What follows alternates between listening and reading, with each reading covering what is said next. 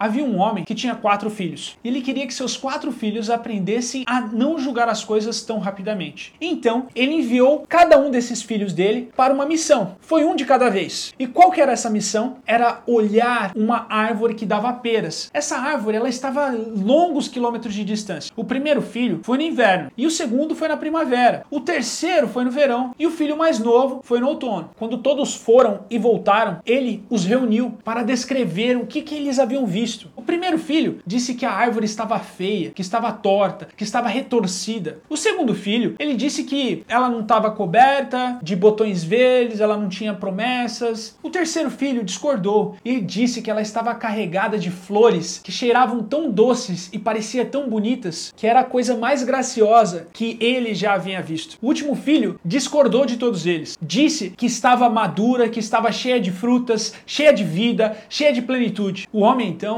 explicou aos filhos que tudo estava bem, que essa foi somente uma experiência que eles tiveram, porque cada um deles tinha visto apenas uma estação da árvore. Ele disse a eles que você não pode julgar uma árvore ou uma pessoa apenas por uma estação. E aí que a essência de quem eles são e o prazer, a alegria, o amor que vem dessa vida só podem ser medidos no final, quando todas as estações acabam. Profundo isso, né? Se você desistir no inverno, perderá as promessas da sua primavera, a beleza do seu verão, a plenitude do seu outono. Não deixe a dor de uma estação destruir a alegria de todas as outras. Não julgue a vida por uma estação difícil. Persevere em tempos difíceis e certamente momentos bons chegarão, cedo ou mais tarde.